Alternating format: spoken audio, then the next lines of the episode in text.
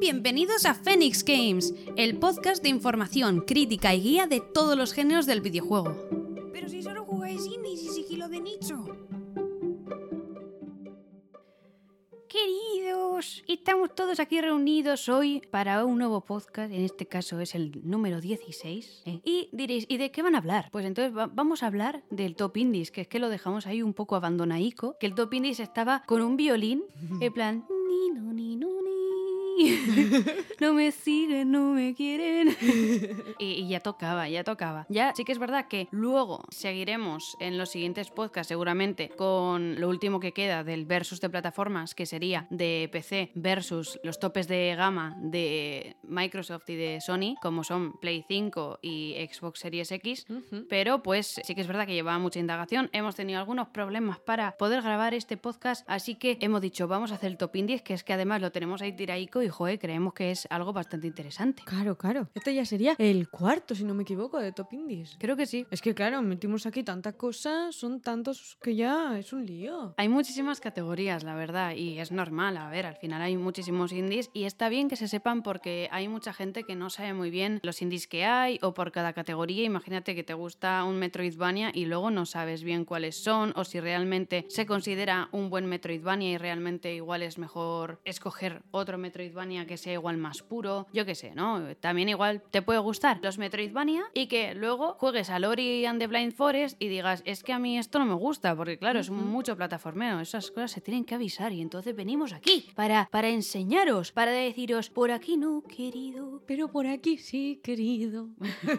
Y ya está. Entonces vamos a empezar con las categorías ya, ¿no? Que es que si no Hombre. empezamos a pi, pi, pi, que parece que nos dan cuerda. En el anterior podcast de Top Indies terminamos con los puzzles. Bastante importante, la verdad. Un género muy importante en los indies.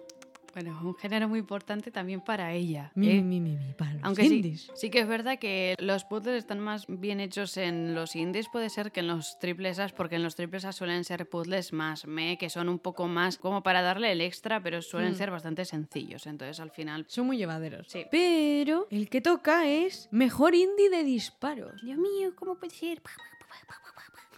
Los nominados a mejor indie de disparos son Hotline Miami. que es verdad que ya está un poquito viejo, gráficamente no es el más bonito porque no es el más bonito, pero sí que es verdad que la es verdad. No es el más bonito. A ver, es que fue feo desde el día en el que salió. Eso hay que decirlo, es así. O sea, es como cuando yo jugaba a un juego de fútbol en la Sega Mega Drive, que los veía y dice, ¿es un jugador o es un pájaro? Por cómo tenías ahí la cámara, ¿eh? Pues aquí es lo mismo. O sea, es que lo ves y dices, ¿pero ande vas? ¿Ande vas? Eso es así. Feo se ve. Otra cosa es que sea bueno, pero es Ujú. feito el pobrecito. Es feito, es feito. Vale. Es bastante divertido porque es difícil, o sea, en sí el juego empieza medianamente sencillo, pero enseguida se vuelve bastante, bastante complicado. Entonces está guay porque te deja un poco a la libertad de tu elección, tú ves más o menos dónde está la gente y tú tienes que intentar avanzar y matarlos a todos. Entonces en ese sentido está bastante, bastante bien. La sensación de disparo y tal es muy buena y cuando matas te sientes bastante bien. La historia que tiene está guay, no es increíble a mi parecer, pero sí que está bastante chula, pero es algo diferente, no he visto así, lo más parecido ha sido el Hard Party o no me acuerdo cómo se llama, que también entrabas y matabas a gente, pero en este está mejor llevado, evidentemente. Y eso, me parece muy guay,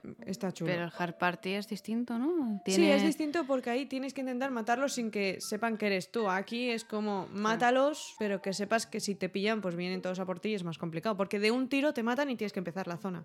Entonces ahí está su gran dificultad. Dios mío, yo estaría todo el día muerta. Eso sí, cuando lo consigues, te sientes Dios, ¿eh? Hombre, ya, sí, normal. Si te matan de un disparo, es como, ¡ah, lo he conseguido, sí! Y ya ahí con tus canas, en plan de Dios mío, después de 60 años jugando. Siguiente, Hunt Showdown. De este juego ya hemos hablado anteriormente porque estaba dentro de la categoría de Survival Horror. Y pues bueno, como ya hemos hablado un poquito de él, simplemente comentar un poco por encima, pues que básicamente eres una especie de vaquero que está en un mundo así como de western, pero como turbio. Es como que hay como mal rollico en el ambiente. Che, che. Y tienes, si no me equivoco, que coger pistas para poder llegar a los bosses y pillarlos antes antes que tus enemigos. Eso es. Porque también tienes PvP contra gente que quiere llegar a los bosses antes que tú y que va por las pistas. Entonces tienes que pensar quién va a ir a por una pista en no sé dónde para, si no quieres tener un encontronazo en PvP, pues ir a otra en la cual en ese momento no haya nadie. Efectivamente. Encima, después, cuando ya coges lo que te da el boss, tienes que irte hasta la salida, pero ahí también te pueden matar para intentar quitarte lo del boss. Que había gente que lo que hacía era esperar a que matases al boss para matarte a ti, porque algunas veces es más fácil matar a la persona que matar al boss. Estaban campeando en la salida en plan de te vamos a matar, afilando el cuchillo. En plan de vine aquí, guapo, vine aquí. La sensación de disparo y así está bastante bien, pero es un poco dinámico y tal. Entonces, a mí al final llegó un punto que me aburría un poco el juego. Se nota que es un indie porque además, como no tiene tampoco unos malos gráficos, se nota que la movilidad y así peca un poco, ¿no? De ser un poquillo lenta o un poco que vaya como a tirones o que no reaccione del todo bien, o es lo que aparenta, porque, bueno, pues al final bastante hicieron con un indie, con unos gráficos tan así en 3D como para que vaya todo fluido. Es que si no, entonces, ¿para qué están las empresas que tienen un montón de presupuesto y un montón de trabajadores? Claro, ¿no? claro. Siguiente, Next Machina. Si queréis que os explote la cabeza en plan jugando porque hay un montón de efectos, jugad a este. Dios mío, yo no me enteraba de nada. Me dijo, vamos a jugar al Next Machina. Y yo, venga, vale, porque alguna vez se lo he visto jugar. Y yo, ¿qué es eso? Pero si hay cosas, un montón de colorinchos por todos los lados, pero ¿por dónde te disparan? ¿Y qué tienes que hacer qué? Y yo lo único que hacía era esquivar bolitas, disparar. De repente me decía, ah, es que hay que salvar a no sé quién antes que pase no sé cuántos. Y yo, por supuesto, yo, con un mono con platillos en la cabeza, en plan de plim, plim, plim, plim, en plan de Dios mío, solamente tiene que esquivar las bolas. Porque no me enteraba de nada de repente. Daban unos saltos espectaculares que parecía que se iban a ir a la puñetera luna, épicos, interestelar, pero no. Te pasabas a otra zona del mapa y era como, ¿pero qué está pasando? Entonces yo, cuando lo jugué, no me enteré de mucho. Pero me pareció entretenido y divertido. Los creadores de este videojuego son los mismos que Returnal. Así que ya, si sabéis un poquito de Returnal, ya sabes que el apartado de disparo es muy bueno, la sensación y todo, la movilidad está súper bien. Pues en Next Machina es prácticamente lo mismo, solamente que más pequeñito, con menos dinero, evidentemente, porque lo hicieron con mucho menos dinero, y más rollo, más indie, ¿no? Que no se nota tanto como si fuese más triple A ni nada así, sino que es indie total. Además, queremos destacar la información de que Housemarque o Housemarque, como le queráis decir, iba supuestamente a cerrar porque estaban a punto ya de la quiebra, porque los videojuegos que tenían no iban mal, pero tampoco iban genial, no tenían mucho presupuesto y estaban al final siempre haciendo lo mismo, entre comillas, porque no podían salir de ahí. Y parece ser que Sony lo rescató de alguna manera y les dio la oportunidad de hacer Returnal. Y por eso, después de que Returnal realmente haya salido tan bien, porque, joe, pasar de un juego como Next Machina a Returnal, que es una Mm. pasada, ¿no? Ha sido un salto increíble y se nota que le han echado muchísimas horas y le han puesto muchísimo cariño, pues entonces fue cuando Sony absorbió Housemarque, pero hasta el momento Housemarque era un estudio que iba a desaparecer. Efectivamente. Pero eso, si queréis pasároslo bien, es entretenido, tiene su dificultad, evidentemente, sí que es verdad que lo puedes poner un poco más fácil, un poco más difícil. Si queréis una sensación bastante chula de pa, pa, pa, pa, pa, pa, ¿sabes? Como mucha adrenalina, este juego está muy bien. Si sois epilépticos, no lo juguéis. Ah, choche. Si habéis tomado cosicas que no se tienen que tomar porque son ilegales, tampoco. Choche. Es lo único.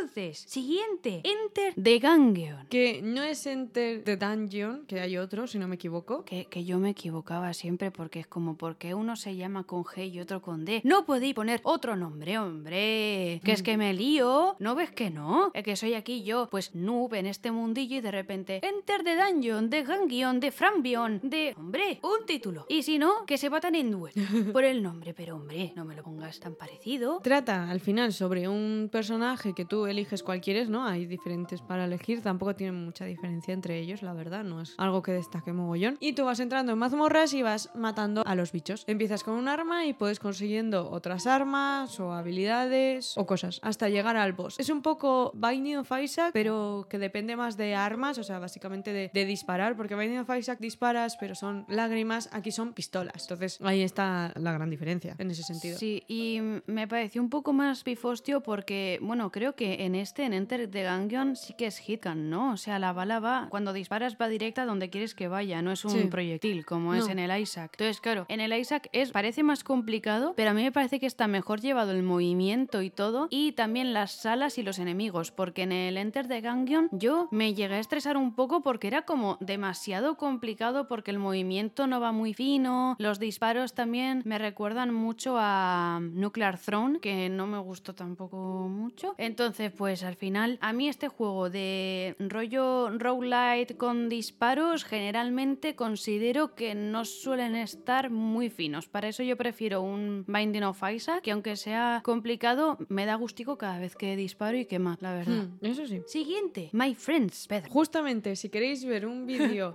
que está subido en YouTube sobre este juego, probándolo Nia por primera vez en su vida y siendo bastante gracioso. Madre mía, parecía. Yo era todo el rato una croqueta. O sea, el señor que llevas se puede hacer una bolilla porque rueda. Pues yo me liaba con los controles a veces y era como. Iba todo el rato en modo pola y me disparaban y yo, Dios mío, ¿cómo me desboleo?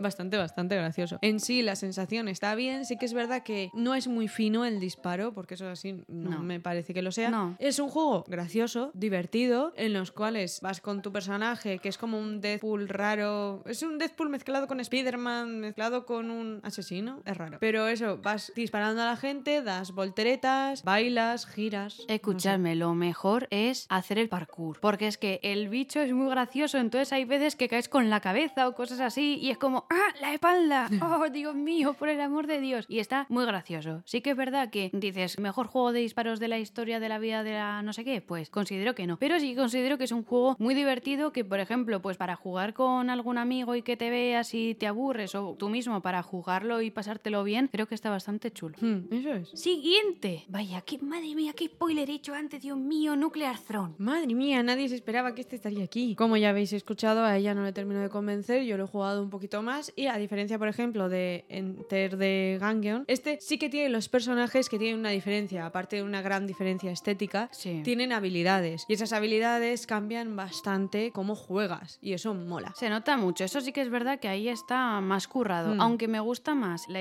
la estética y el estilo más de Enter the Gungeon, sí que es verdad que Nuclear Throne ahí sí que ha hecho bien los personajes porque tienen ciertas diferencias y se pueden adaptar más a tu estilo de juego. Eso es. Las armas y así en este juego están muy bien porque hay armas diferentes, cada arma se dispara de una manera. Esta sí que tiene un poquito, no es la idea de proyectil, pero tiene algo parecido, es como muy raro, pero tiene algo, algo como que notas que tienes que disparar un poco más a un sitio para que llegue bien la bala. Algo así tiene. Pues es proyectil. Sí, pero no es lo típico de proyectil. Es un proyectil muy rápido, Sí. se puede decir, pero Eso no es. un hitcan, no es donde disparo la bala justamente va a dar. Eso es. Entonces, en ese sentido está bien, o sea, y la jugabilidad y todo, cómo vas avanzando, la dificultad está bien. Encima, hay zonas o hay algún secreto que también está bien. Eso sí, aviso desde ya, porque esto me enfadó un poquito. Al final del todo, o sea, cuando ya como habéis matado a todos los bosses, estáis llegando al final, ahí apartaros del centro. Aviso, porque el juego es hijo puta. Y como es puta, lo que hace es, si estás por el medio del pasillo, que evidentemente tú vas por el medio del pasillo, es lo que te sale, ¿no? Vas por la alfombrita, en plan todo guay, he llegado al trono, qué guay soy. Pero es que el trono lanza un rayo gigante a ese medio del pasillo. Entonces te va a matar. Aviso, porque eso molesta.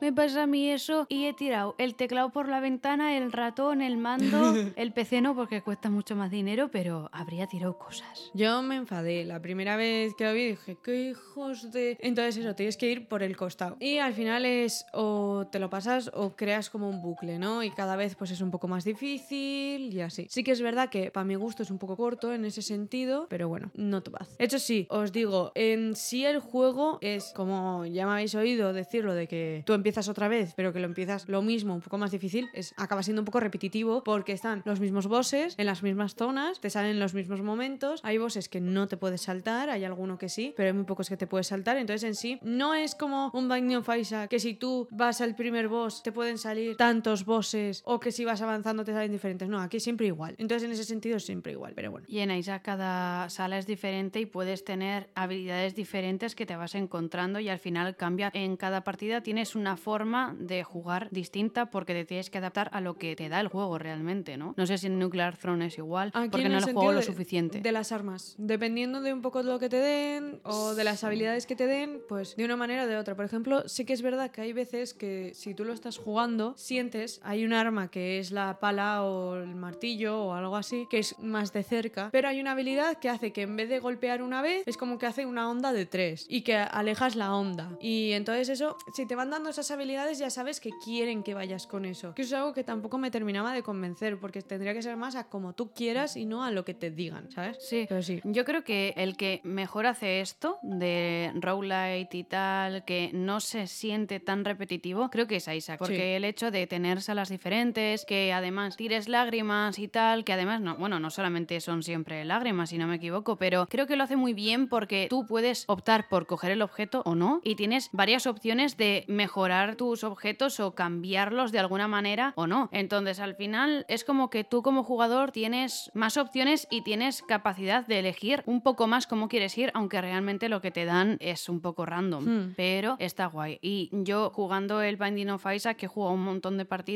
y nunca me ha parecido repetitivo. Sí que es verdad que de normal, tanto Enter the Gungeon como Nuclear Throne no los juntan con Isaac, lo cual Claro. no termino de saber muy bien por qué, porque en sí es más o menos parecido, pero no cuenta como si fuese el mismo rollo. También supongo que porque está más orientado al shooter Hmm. y al final sí que son más repetitivos. Eso es. Entonces por eso no lo meten. Lo que sí que os digo, si os gusta Enter the Gungeon, Nuclear Throne os va a gustar más, yo creo. O sea, a mi parecer es mejor que Enter the Gungeon. Para mí no, a mí me pareció más divertido el Enter the Gungeon. No sé, según críticas es bastante mejor Nuclear Throne Hmm. y entonces iba con unas expectativas muy altas y quizás fue eso que al final me pareció mejor el anterior también porque gráficamente me llama más, la verdad. También A ver, es más hay, money. que, hay que decir eso, entonces pues un juego que me llama más estéticamente sin querer siempre tiro un poquito más para él. Hmm. Luego puede ser que no, ¿eh? que las mecánicas de así estén muchísimo mejor hechas en el otro y me quedo con el que es más feito, que a mí eso me da igual, que además puede ser más o menos feito según la opinión, porque igual hay gente que prefiere la estética de Nuclear Throne, eso es así. Mm, Eso sí. Y por último, Cuphead. Juego que a mi parecer ha gustado demasiado, porque sí que es verdad que gráficamente me encanta, o sea, gráficamente es bonito, está chulo, pocos juegos han intentado ese rollo así de cartoon antiguo, ¿no? Se podría decir. Es Disney, animado. es Disney antiguo, es Eso el, es. el Mickey Mouse del barco. Eso es, efectivamente. Entonces, en ese sentido está muy bien los diseños de los personajes, los enemigos, cómo evolucionan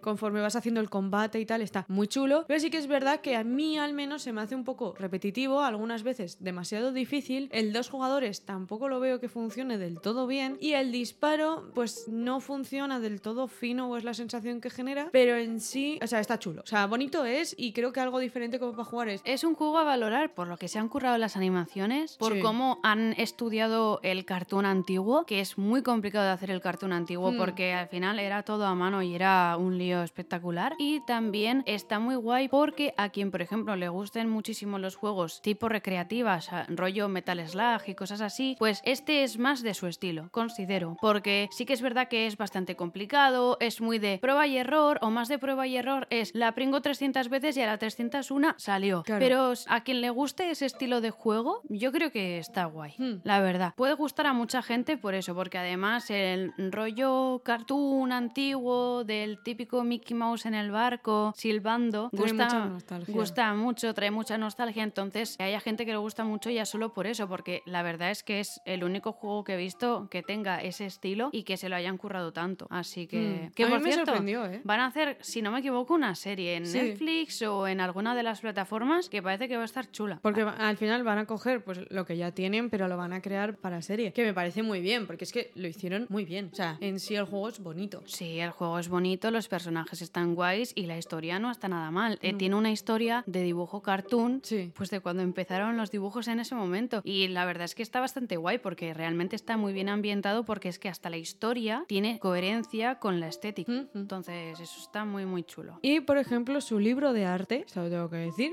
es muy chulo. O sea, te muestran también cómo han hecho las animaciones y cosas así, que hay algunos libros de arte los cuales no te ponen en el apartado de las animaciones y a mí es algo que me gusta mucho y me parece muy importante, que deberían poner, cómo han hecho esas animaciones o por qué el personaje se mueve así. Aquí te explican todo, cómo crearon los personajes, cómo se les ocurrió y eso está muy guay. Pues sí, la verdad es que el libro de arte es de los libros de arte que está más currado, porque Hmm. hay veces que los libros de arte lo único que te enseñan es un poco cómo pensaron el personaje, bocetos y cosas por el estilo, pero es como, yo quiero más chicha, ya que he pagado por el libro, quiero que me enseñes un poquito más, ¿no? Pues eso, las animaciones o cómo habíais pensado el videojuego en un primer momento y luego cómo cambió, pero bueno, yo qué sé, pues por ejemplo tenemos ahora el de Far Cry 6, que me lo regalaron por Navidad.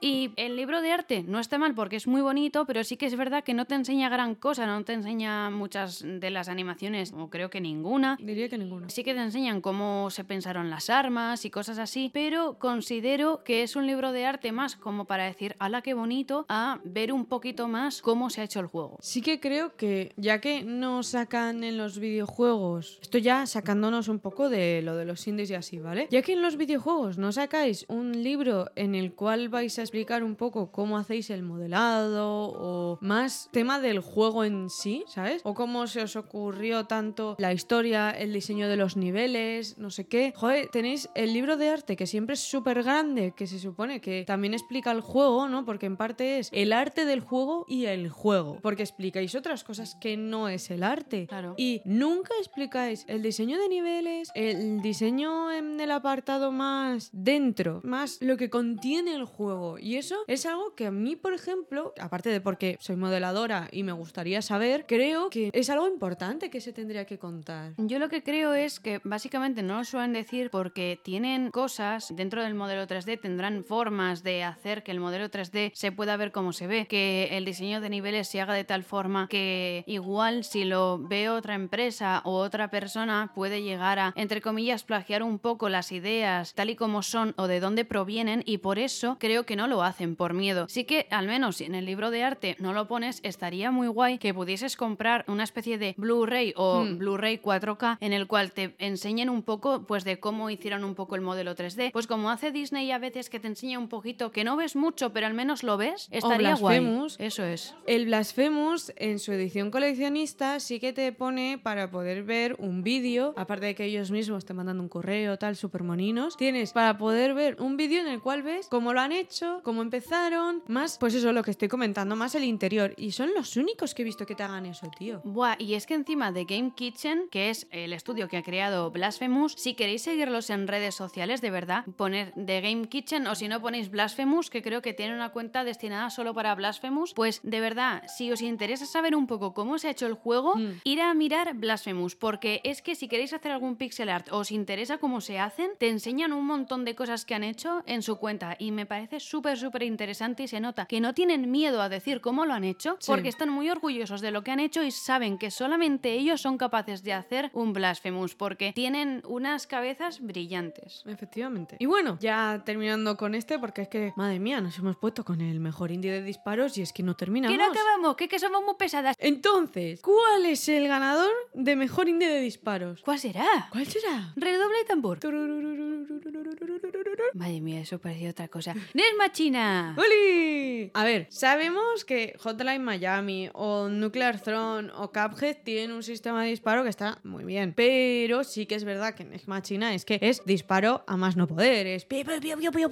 Y además también hay que tener en cuenta que no estamos catalogando el mejor juego dentro de esta categoría a nivel crítico, sino que estamos, aparte de hacerlo a nivel un poco crítico, sí que también damos nuestra opinión. Claro. Entonces es los juegos de esa lista el que más nos gusta a nosotras, pero también lógicamente puede que nos guste un juego que digamos, a ver, es que realmente hay otro juego que es, es muchísimo mejor, como por ejemplo cuando dijimos que, si no me equivoco, que el mejor indie de la historia era Minecraft y nosotras hemos sido jugadoras de Minecraft, pero tampoco es que nos pirre. Entonces, Claro. sí que tenemos una opinión crítica, pero también hay que tener en cuenta que entra nuestra opinión personal. Efectivamente. O sea, sé que Next Machina no es el mejor juego de disparos indie del mundo, sino que para nosotras, en este caso, nos gusta más esta. Mm. Siguiente categoría, mejor indie de combate. Oh, Dios mío, es que aquí hay una chicha. Hay un montón de juegos que son maravilla, ¿eh? ¿Verdad? Madre mía, qué difícil. No sé cómo elegimos aquí. Empezamos. Ori and the Blind Forest. Este juego es una mierda. ¿Cómo que es una mierda? A la hoguera, por la ventana. Espero que tengas parabela. Porque si no, espero que te hayas pasado la zona de tutorial para tirarte con parabela. Porque si no, vas a morir entre terribles Es que estaba muy fácil, para decirlo. Qué una mierda, dice. Ya hemos hablado bastante de este juego, está muy chulo. Y no es el típico combate, ¿no? Si no me equivoco, es un combate diferente, porque no es tanto da puñetazos. Claro, en Ori and the Blind Forest lo que ocurre es que realmente es un Metroidvania que sí que tiene combate y que, a ver, realmente es importante, pero lo más importante es el plataformeo, el cómo te muevas en el mapa, porque realmente puedes, como yo digo, mearle en el ojo a cualquiera y prácticamente saltar a todo el mundo y pirarte sin combatir. Entonces, al final, sí que tienes una forma de combate que nunca la había visto, o al menos no de forma tan bestia, y es que tienes como una especie de Navi del Zelda, pero que pega peñetazos. Entonces, al final, todas las habilidades de combate realmente son parte de ese hadita que te persigue o ese haz de luz que te persigue y combates con ella. Entonces, mientras que tú vas saltando por ahí, el hada va pegando por ti, que realmente tú controlas esos golpes, ¿no? Pero Hmm. es diferente. Y en Will of the Wisp es distinto. Sí, porque en ese, por ejemplo, que es el que estoy yo ahora mismo jugando, ¿vale? Todavía no lo habíamos casi jugado, o sea, lo hemos jugado un poco, pero ahora sí que le estoy dando ahí cañica. Y me parece que en ese sentido cambia mogollón, porque al final tienes una espada, tienes un arco, tienes no sé qué. Pero sí que es verdad que tampoco me parece del todo fino. Porque el combate está bien, pero falla un poquito. No es fino, no es fino. Se nota que algo está mal. Aparte de que brilla demasiado y entonces no ves al enemigo porque hay mucha luz. Te voy a Mm. decir por qué falla. Y esto es así. Yo lo siento mucho porque me encanta el Ori 1 y el Ori 2 seguramente lo juegue y también me guste, pero menos. Es que eh, han intentado hacer un Hollow Knight. Sí. Es que se nota muchísimo. Tienes espada, tienes un arco que realmente es un poco más secundario. El sistema de combate se equivale muchísimo al Hollow Knight, pero peor ejecutado, considero. Encima, los enemigos son bastante parecidos. Tienes los enemigos voladores, que son muy pesados. Es como que no puedes pasar de la zona encima sin combatir, porque al menos en el Hollow sí que es verdad que muchas veces puedes esquivar, pero en el caso del Ori no puedes. Entonces, sí que lo han intentado hacer mucho al combate, al combate, al combate, y no tienen un combate tan sumamente bueno como para eso, porque Hmm. sí que si fueses con el hada y tuvieses la espada también, dices, bueno, pues igual la espada por si yo quiero darme de pepasos, o por si quiero ayudarme en algo, o también que la espada te sirva para igual pues romper alguna zona de arbustos o de lianas o algo así para poder llegar a un sitio distinto y encontrar algún coleccionable, pero no. Entonces sí que es verdad que Ori and the Blind Forest lo hace bastante mejor que Will of the Wisp. En nuestra Además, opinión. No tiene sentido porque en el 1 el hada ataca cuando va contigo y en el 2 el hada literalmente es como el hada del Zelda porque solo sale, te habla, se vuelve a esconder. Sale, te habla, se vuelve a esconder y es como, a ver, que encima es el mismo hada porque dice, no, si es que ya vivimos una aventura juntos, no sé qué. Entonces es el mismo hada, es el mismo hada que disparaba en el 1. ¿Por qué no disparas? ¿Qué sentido tiene si eres el mismo? Solo le hace falta salir y decirte, hey, listen. Tal cual. Me pone negra porque cada vez que sale digo, cabrona, quédate conmigo y dispara. Si yo ya sé que disparas, hombre. Yo te vi. Cambiaron demasiado. Ha habido un salto increíble del Ori 1 al 2 y considero que lo han hecho mal, porque realmente Ori, el 1, tenía una gran personalidad que por eso lo petó tanto, porque era un juego muy distinto. Para juegos de combate tienes juegos con un combate muchísimo mejor, consideramos como puede ser Blasphemous o Death Cells o Hollow Knight, como hemos dicho. Entonces, pues es una pena Hmm. que esto haya sido así. Siguiente, hablando del, del rey de Roma, Por la puerta se asoma. que es Hollow Knight. Este claramente es muy bonito, ya hemos hablado alguna vez de él, o sea, ha salido en otras de las categorías y en juegos en ese sentido el combate y así se siente bien, pero sí que es verdad que es un poco lento o bastante lento, al menos en mi caso, porque hay gente que igual no lo piensa así y es más que nada un golpe, o sea, no es esa sensación de buah, combinación o cosas así, no, es un espadazo y ya. Entonces tampoco es que el combate sea algo maravilloso, o sea, es un apartado importante del juego, no está mal, pero sí que es verdad que no hay ese he hecho una habilidad porque no sé qué, no sé cuántos, cuadrado, cuadrado, triángulo, cuadrado, cuadrado, X. No, es cuadrado, golpeas y ya, o sea, no tiene más. Para quien esté hecho a juegos con un combate mucho más dinámico en el cual los enemigos mueren antes, o al menos si no mueren antes puedes hacer más cosas, como por ejemplo bloquear o hacer algún combo o Hmm. pillarle la espalda o cosas así. Sí que es verdad que Hollow Knight no es así. Tiene un combate más sosegado, es un poco más tranquilo. Sí, eso es. Entonces, a quien le guste más un combate más tranquilo, tiene Hollow Knight. Está bastante mejor hecho el combate que Ori and the Will Oh, of the Wisp. Mucho, mucho. O sea, si os ha gustado Ori and the Will of the Wisp, es que me cuesta hasta decirlo, es que el nombre es largo. Sí. Creo que os va a gustar más Hollow Knight. Sí, yo creo que sí. Sí. Porque sí que es verdad que no tiene en el apartado gráfico y en paleta de colores y así, es mucho más oscuro y así, pero también es money. Entonces, aunque no son iguales, Hmm. sí que es verdad que el Ori 2 ha bebido muchísimo de Hollow Knight y se nota mogollón. mogollón, Tiene hasta el señor, o sea, el Ori 2 tiene hasta el señor de, De los mapas. Pero peor llevado. Porque al menos en el Hollow, algo que gusta es que tú vas avanzando y de repente empiezas a escuchar.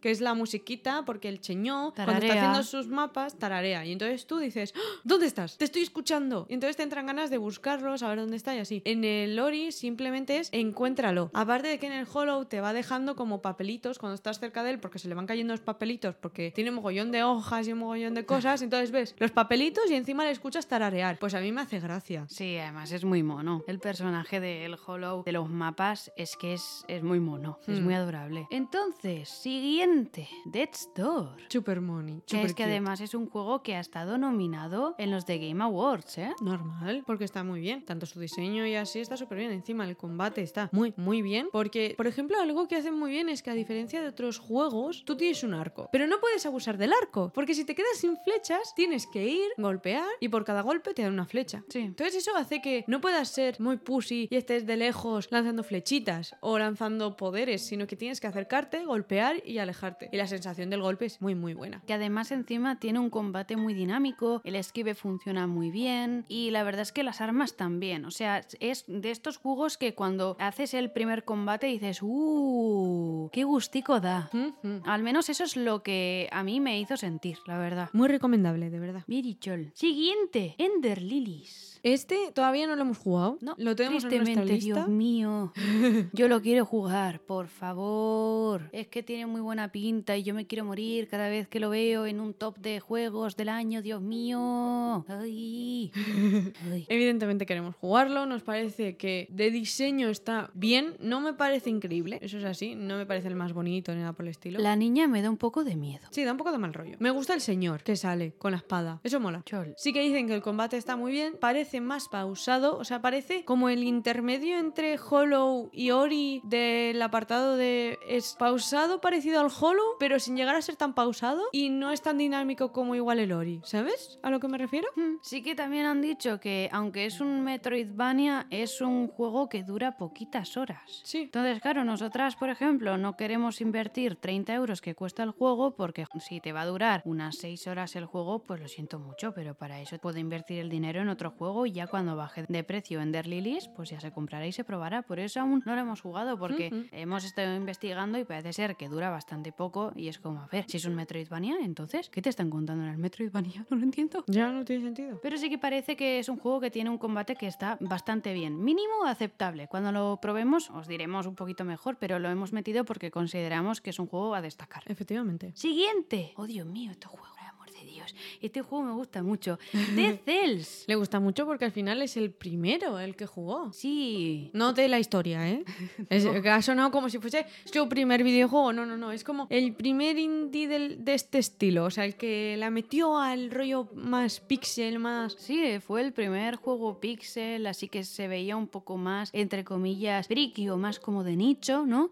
Y me gustó un montón, la verdad. Además, es una mezcla de roguelite con Metroidvania. Entonces, como que probé un poco los dos géneros a la vez. Y la verdad es que me gustó muchísimo. Gráficamente me parece una barbaridad. Y el combate me parece que está súper guay. Sí que es verdad que me pongo muy nerviosa y empiezo a decir: Dios mío, que es que me matas, maldito asqueroso, me has tirado la larva, te quiero matar, eres un marrano. Y entonces, pues entras así en un bucle de, pues eso, de estar todo el rato gritando porque dices, por el amor de Dios, pero si es que no me dejan en paz, hombre, déjame un poco de. ¿Eh? Pero está muy guay.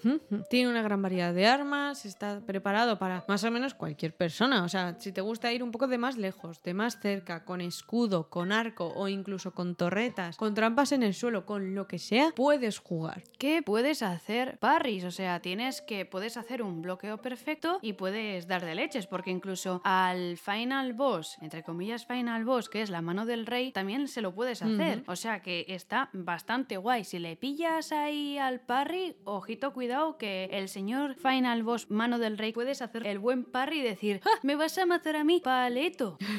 Pero eso solo si tienes el escudo. Eso es, si llevas un escudo y lo quieres llevar todo el rato y te gusta un arma en específico y ya si la encuentras pues vas ahí a saco contra el señor mano del rey y contra los demás y ala. Hecho es. Siguiente, hop. He de decir que este, en comparación con todos los demás, el apartado de combate lo lleva un poco peor. No lo lleva mal, No. porque el, en sí el golpe, la esquiva y tal está bien, pero sí que es el menos dinámico, o sea, más fluff en ese sentido. Sí, porque Hop realmente, aunque entra dentro de la categoría de combate, por eso lo hemos metido, realmente es más un juego de puzzles, de investigación, más es un juego de aventura. Hmm. Entonces, claro, aquí como tiene combate, no está mal, dentro de una aventura como es Hop, no está mal el combate, pero sí que es verdad que si haces un versus de Hop contra los otros que hay, pues igual el pobrecico pues se queda un poco flojo. Efectivamente. Siguiente. Dios mío, este juego también. Madre mía, ya hemos hablado de él además. Blasphemous. Claramente tenía que estar aquí porque al final el combate que tiene, el parry y así está súper bien. Es de avisar que el parry cuesta un poquito al inicio igual pillarlo porque tiene un tiempo muy raro. Yo se lo pillé bastante bien, la verdad, pero también es verdad que vengo de jugar muchos Souls y así, entonces puede ser que me sea más fácil a mí porque Hmm. he utilizado juegos donde se puede hacer mucho el bloqueo. Claro. La sensación del combate cuando te enfrentas a cualquiera de los enemigos está muy bien. Encima, dependiendo de qué enemigo sea, del tamaño que tenga, de las habilidades que tengas, el combate es un poco diferente. Y eso mola. Los bosses están bastante bien, menos uno. Que es un poco injusto, que es justamente el único que jugué yo, que es cuando les dije, ya no voy a jugar más bosses porque jugué el miniboss, le me en el ojo, no me dio ni una, fue espectacular, grandioso y de repente voy al primer boss y el primer boss justo es el boss más injusto del juego, que bueno, más injusto del juego no, es el único realmente injusto porque es totalmente aleatorio y en todas las críticas te lo dicen en plan de, hay un boss que es este, que te lo tienes que pasar por suerte, o sea, aparte que lo tienes que hacer muy bien, te juega un poco la suerte por cómo vayan las bolas, cómo hago los combos y toda la pesca. Y sí que es verdad que me dolió un poco el alma porque me parecía imposible de pasar. Yo lo que no entiendo es cómo se les escapó ese boss. No Porque, sé. joder, con lo bien que han hecho los otros bosses, los otros combates y todo, ¿cómo se te puede escapar uno, pero tan descaradamente? Sí, la verdad es que sí. Además, claro, como también puede ser tu primer boss, como fue en mi caso, tú ves ese primer boss y ya igual dices, oye, si van a ser así, yo paso, ¿sabes?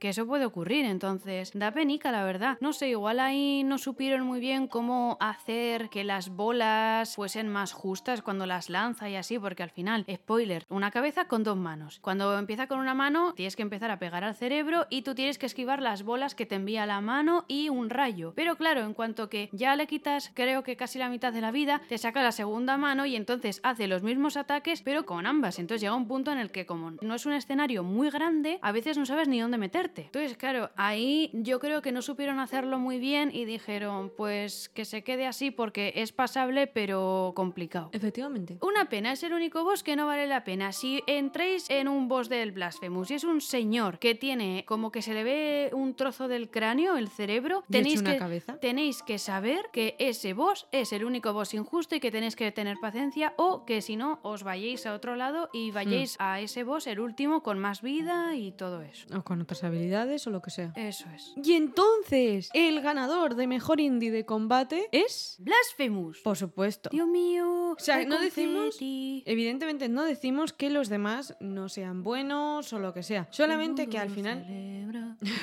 querido Game Kitchen. Bueno, Al final lo que se nota es que este juego más que necesita, sobre todo lo que se intentan hacer es que el combate sea muy bueno y que la sensación de combate y así sea muy buena. Porque, por ejemplo, a diferencia de muchos de los otros, en este es muy difícil que tú te puedas saltar a los enemigos. Entonces casi siempre prácticamente tienes que combatir con ellos. Y eso también hace que o el combate es bueno o si no lo podría generar un poquito de frustración. mi top sería Blasphemous, Death's Door y Death Cells, los que más me gustan. En el combate Sí, que más me también. gusta son esos tres, la verdad. A mí también, a mí también, sí, sí. Sin ninguna duda, además. Si tenemos que hablar de combate, combate con armas y así, porque el Ori and the Blind Forest me gusta, pero considero que es un combate un poco más secundario. Hmm. Siguiente categoría, mejor indie de estrategia. Madre mía, ahí tenéis que, que tenéis que tener un IQ espectacular, tenéis que ser unas personas que dicen, Dios mío, tengo que esto lo hago así, lo hago asado. Vamos, vamos, sois la mente pensante.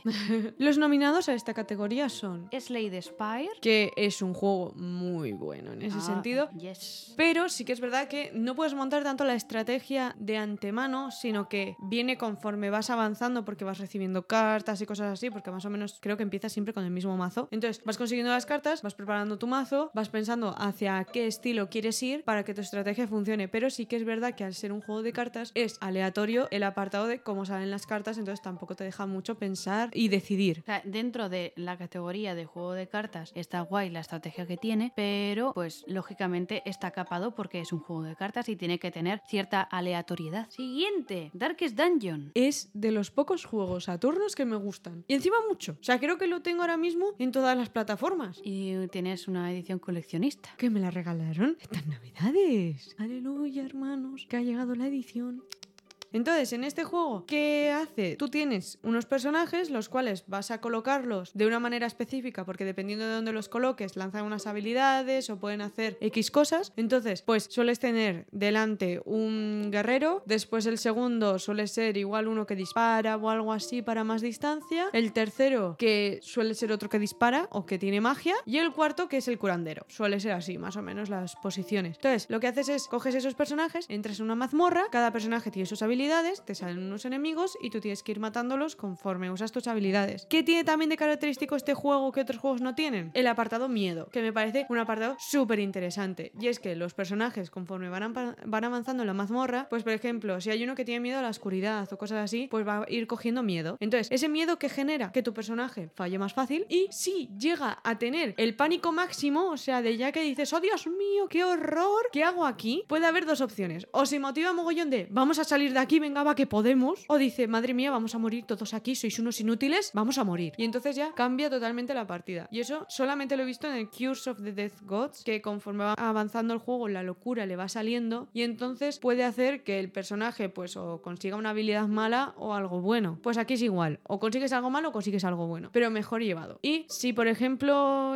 hay un momento que después ya cuando has terminado la mazmorra y así, tu personaje como que se ha estresado, se va. O sea, se puede ir. Te puedes quedar sin un personaje porque ha dicho, oye, mira, me he estresado mucho, me voy unos cuantos días y ya volveré. Y eso mola. Básicamente los personajes sientes que son muy humanos, porque Mm. aunque sea un juego a turnos y así, es como que, pues eso, eh, no, no simplemente es, vale, pues me paso la mazmorra y ya está. No, pues si yo tengo miedo a la oscuridad, pues igual, puedo glitchear, se me puede ir la olla y me voy a querer ir, o voy a, a intentar hacer que los demás se estresen y tengan el bajonazo como yo, o voy a, a empoderarme y voy a querer salir de ahí, vamos, cueste lo que cueste, porque es que no puedo más. Entonces, me, parece un juego que yo, por ejemplo, no he jugado porque no me llama mucho la atención, aunque lo intentaré jugar, pero sí que me parece un juego súper interesante porque, joe, ha sido capaz de hacer unos personajes súper humanos Hmm. sin necesitar una gran narrativa ni nada por el estilo, No. como por ejemplo de las tofas, que sí que parecen que los personajes están vivos, pero, joe, eso es un poquito más fácil que en un Darkest Dungeon. Claro. Encima, algo que también mola es que a diferencia de otros juegos, aquí tienen como sus habilidades entre comillas secundarias, ¿no? Las pasivas pueden ser tanto malas como buenas, dependiendo de cómo hay- haya ido la mazmorra. Si un personaje se ha llevado muchos palos, ha llegado al miedo o lo que sea, le van a salir cosas malas. Y por ejemplo, una de las cosas malas que a mí más me enfada es Kleptómano, que te roba las cosas. De repente hay un personaje tuyo que tiene cleptomanía y dice, pues ¿sabes qué? Esto que acabas de coger de este cofre me lo quedo yo. Porque sí, porque quiero, porque soy así. Y te lo roba. O cosas muy raras. Entonces tienen sus cosillas malas. Es un poco cabrones, ¿eh? Sí, en ese sentido es raro, pero joder, mejora mucho. Y va a salir el Darkest Dungeon 2 y se nota que han ganado más dinerico con el 1 y que casi todo el dinero que han ganado se lo han gastado en el 2. Porque ha es mejorado que- mucho. El 2 tiene bastante, bastante buena pinta, así que, joder, yo tengo ganas hasta yo de que salga y es que el 1 no me llama mucho la atención como para jugarlo, sí que me llama la atención como juego, pero igual como para jugarlo pienso que no me va a gustar mucho, o al menos es la sensación que me da, pero, joder, no sé, la verdad es que tengo muchas ganas de que salga para ver qué van a hacer, porque es que tenía una pintaza. Increíble, ha mejorado mucho, mucho. Siguiente, Behold. Este juego todavía no lo he jugado porque siempre que lo voy a jugar pienso que me da un poco de perecita, pero dicen que está muy muy bien, es un juego que empecé, vendió bastante, gustó mucho, pero sí que es verdad que no tengo mucho para hablar porque como la historia parece ser muy importante, no lo he mirado mucho para no hacerme spoiler. Claro, entonces pues por ahora no podemos decir mucho, pero ahí está, sabéis que es un indie de estrategia y oye, si no sabíais que existía, pues ahí lo tenéis para poder echarle un ojillo. ¿eh? Siguiente y último, Dios, qué dramático. Party Hard. Al final este juego depende mucho de cómo hagas los asesinatos, porque claro, tienes que intentar matar a la gente de la fiesta Sí. sin que sepan que eres tú o intentar que no lo sepan, porque la policía igual viene y si saben que eres tú te van a detener y cosas así. Entonces, y también tienes que intentar hacerlos sin alterar a la gente, porque si no van a llamar a la policía, evidentemente. Entonces, tienes que calcular bien un poco lo que haces y como la cagues te pueden matar, entonces tienes que volver a empezar. Así que tiene esa parte de estrategia. Tiene esa parte de estrategia que se vincula más sobre todo a los juegos de sigilo, Hmm. de tengo que matar a gente, pero no me tienen que ver, no tengo que alterar a nadie, entonces lo mato o lo ahogo y lo escondo o cosas así. Está bastante chulo, la verdad. Tiene una estrategia un poco diferente a los demás juegos que hay en esta lista. Efectivamente. Y el mejor indie de estrategia es... Darkest Dungeon. Ah, por supuesto. Es que tiene muchas cosas, tiene muchas cosas. A ver, ya solo con que los personajes son superhumanos, que encima te pueden robar, que si se pueden ir, que si pueden fallar el disparo porque tienen miedo y cuando una persona tiene miedo pues tiembla y así, entonces claro, no es tan preciso. Joder, me parece que está muy muy chulo porque ya no solamente tienes que jugar con tengo que ganar en la mazmorra y tengo que salir Mm. de ahí, sino a ver qué me lía. Alguno de estos personajes que están cagados perdidos, porque claro, también tienes que jugar un poco con a ver quién se va a poner realmente en tu contra. Efectivamente. O sea, tú cuando ves que la barrita de miedo de uno de los personajes está a punto de llegar al final, o sea, Dices, no. lo pasas fatal. Porque es que como se motive ahí, si uno falla dice, no pasa nada, no te preocupes tío, el siguiente lo vas a dar, ya verás si somos los putos amos. Pero como se ponga triste empieza, va, más curado, pero más curado una mierda, eres un curandero de mierda. O le has pegado, pero le has quitado una mierda, eres un inútil, eres un no sé qué. Dices, cállate, por Dios, no se le puede poner un bozal. Cállese, que me los amargas. Cuando ha jugado ella alguna vez, siempre estaba en plan de, ¿qué me ha robado? ¿Qué cabrón? Pero ¿cómo puede ser? Tiene miedo, pero ¿qué haces? ¿Qué haces? Que se me ha ido. Y yo, pero, pero bueno, pero esta, esta mujer a qué está jugando. Es que es verdad. Yo cuando me fijé, el personaje encima era de los que más me gustaban. Se fue, yo le iba a poner ahí, yo, pa, voy a preparar la mazmorra, ya vamos. ¿Dónde está? Y es que te pone como una hojita en plan de, me he ido porque me he estresado, básicamente. Y yo, "Oh", y hace, ya volveré. "Oh, ¿Cómo que ya volverás? ¿Cuándo? O sea, eso nunca lo he visto. Se ha ido de retiro espiritual. Tal cual.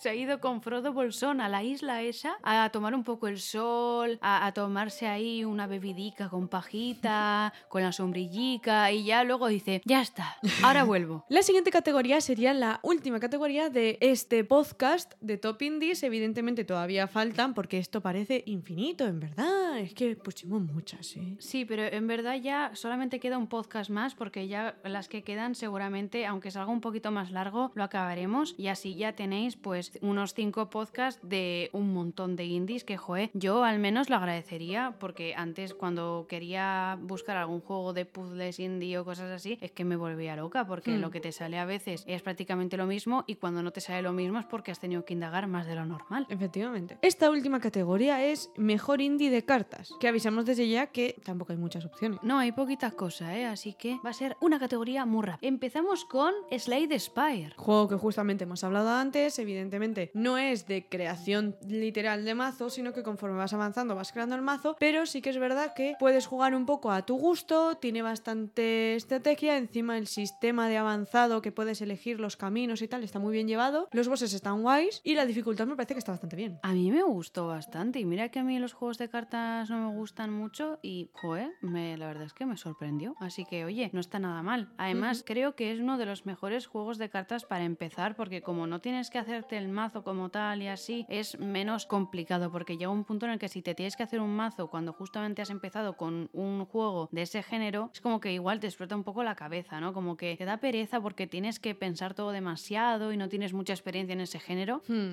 eso es. Entonces, que creo que Slade Spire es el mejor para empezar o de los mejores que al menos conozcamos. Eso es. Siguiente. Dios mío, este juego ha sido uno de los gotis de mucha gente, ¿eh? Mm, mm. Inscription. Lo jugamos, bueno, lo hemos pasado entero. Y a ver, vamos a comentar una cosa. El apartado de cartas del juego está bastante bien. O sea, eso es así en sí. Hmm. Es de los mejores de cartas. Pero todo lo demás del juego está bastante plus. El apartado del escape room es bastante malo en sí. Y todo lo demás, sin más. Que mola ciertas zonas de lo de cartas, porque al final sí que vas mejorando el mazo, no sé qué. Y en sí cambia. El juego tiene como tres modos de juego de cartas, se podría decir. Uno que si es por sangre, que tienes que matar a uno de tus cartas para poder sacar otra. Otro que va como por puntitos y cosas así. O de poner torretas que te van dando habilidades para poder sacar otras cartas. Entonces tiene diferentes modos en ese sentido. Entonces eso está guay, porque todos los modos están bien llevados. Pero en sí el juego peca mucho. El escape room creemos que es donde más peca porque en historia te puede gustar más o menos, pero también he de decir que la historia con los vídeos del chaval, del creador y así, nos ha recordado bastante, o al menos a mí, a no me acuerdo cómo se llamaba el juego, creo que era Benanet o algo así, que Mm. si buscáis en YouTube vais a tener a ciertos youtubers hablando sobre ese tema, que hubo uno que incluso viajó hasta, si no me equivoco, Alemania, que era donde el país donde se hizo ese videojuego, a buscar pistas y no sé qué y bla bla bla, y era como que se traspasaba un poco ya no el juego, sino que intentaban hacerte ver que hay una historia real detrás, que es Hmm. lo que ha intentado hacer un poco este chaval con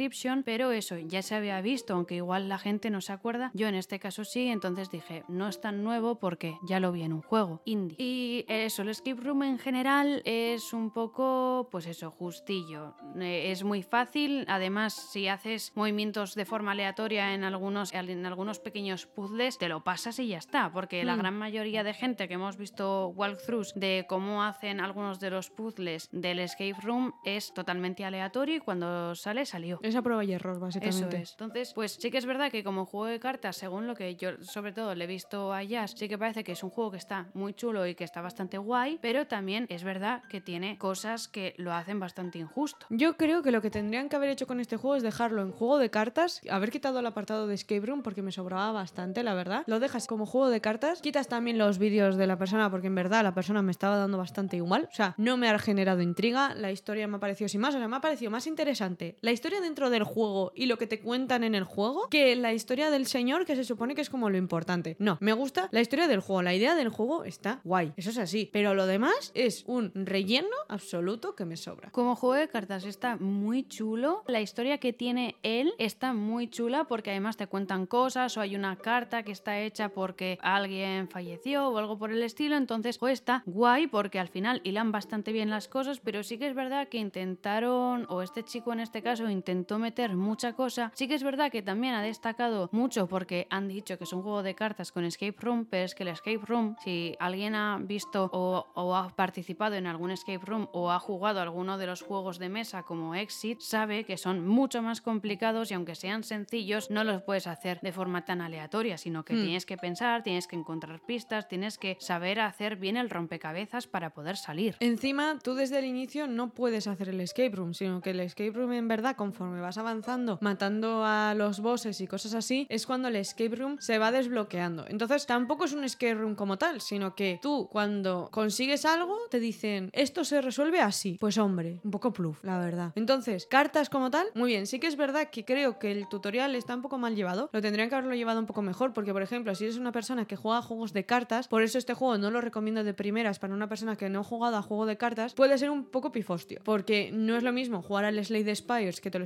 explica muy bien, que es mucho más simple, que jugar a este, que es un poco lío. Entonces, este solo es recomendable si eres un poquito fan de los juegos de cartas y sabes jugar a juegos de cartas en el PC, en este caso, porque creo que solo está en PC, si no me equivoco. Pues sí, efectivamente, por ahora está solo para PC. Seguramente acabe en otras plataformas, porque además eh, ha tenido bastante popularidad, entonces seguramente acabe en Nintendo Switch y puede ser que en Game Pass o algo por el estilo. Pero sí, sí que es verdad que por ahora solo parece que está para Microsoft Windows.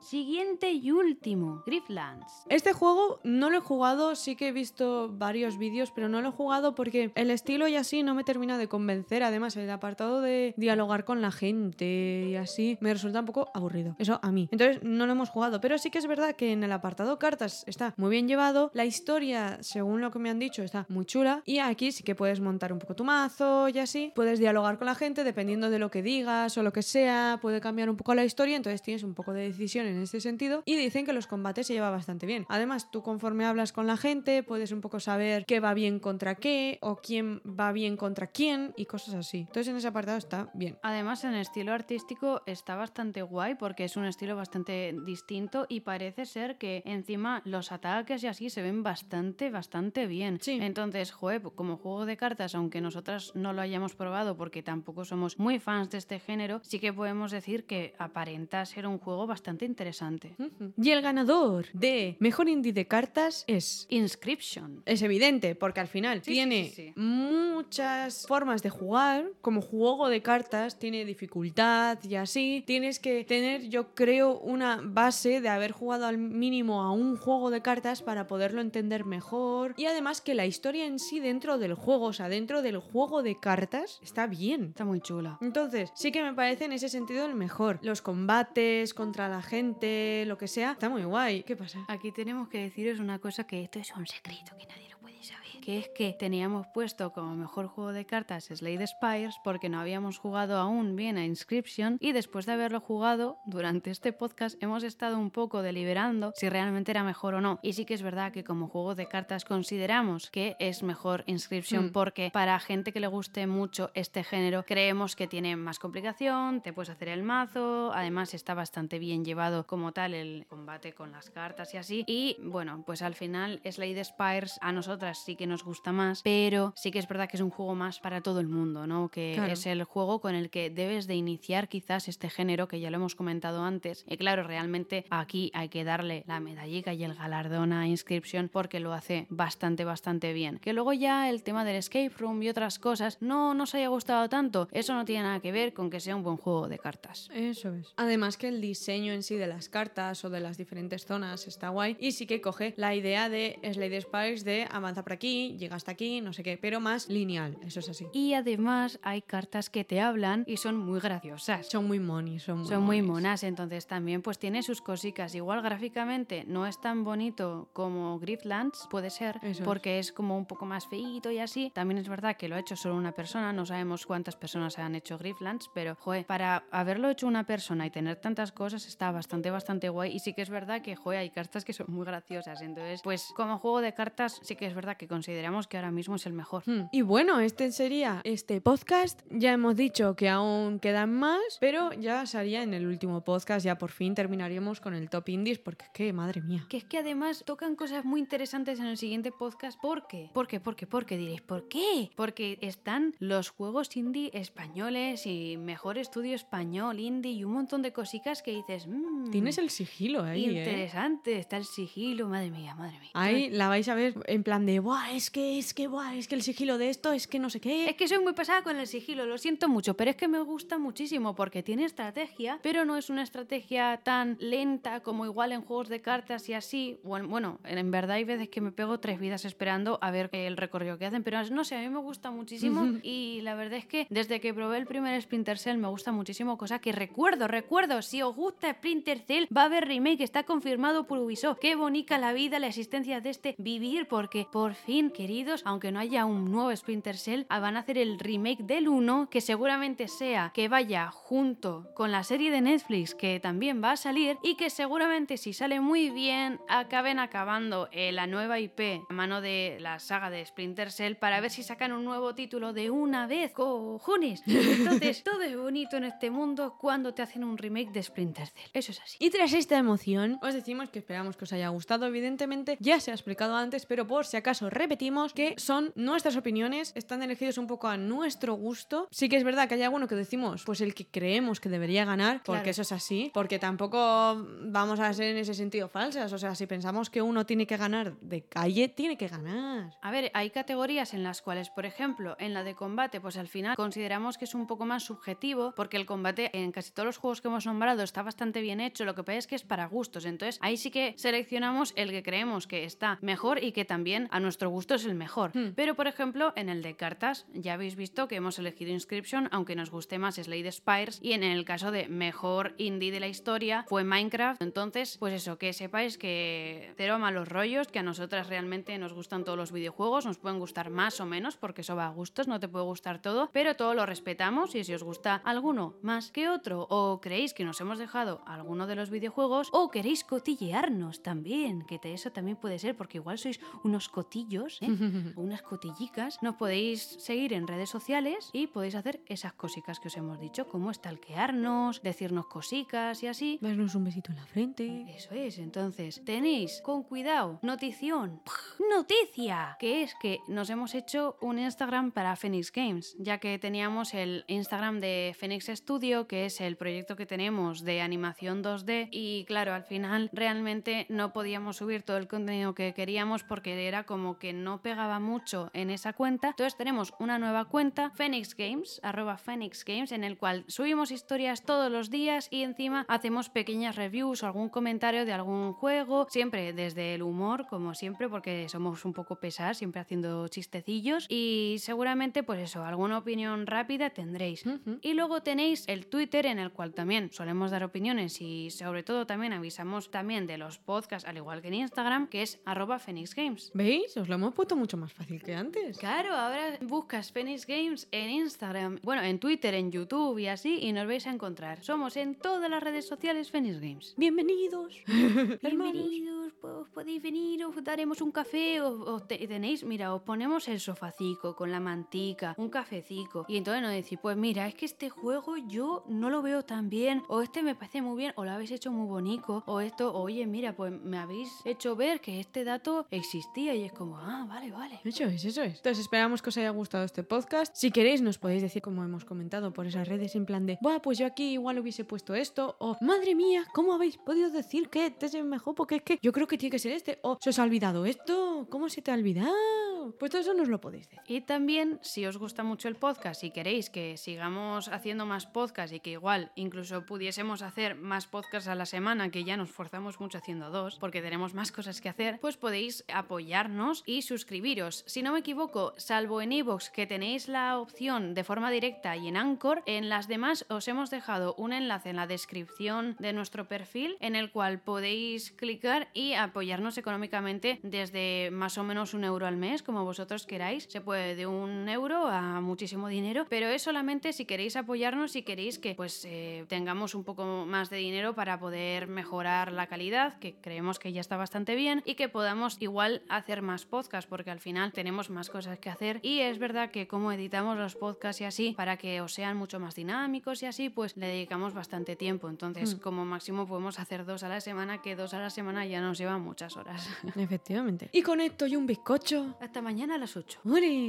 Que es mentira. Pero bueno, esperamos que os haya gustado. Nos escuchamos, ¿eh? Nos escuchamos en el próximo podcast, ¿eh? Ah, muy bien, ahí lo has dicho bien. ¿Has visto? ¿Has visto? He mejorado, he mejorado. Así que, adiós. Adiós. Adiós.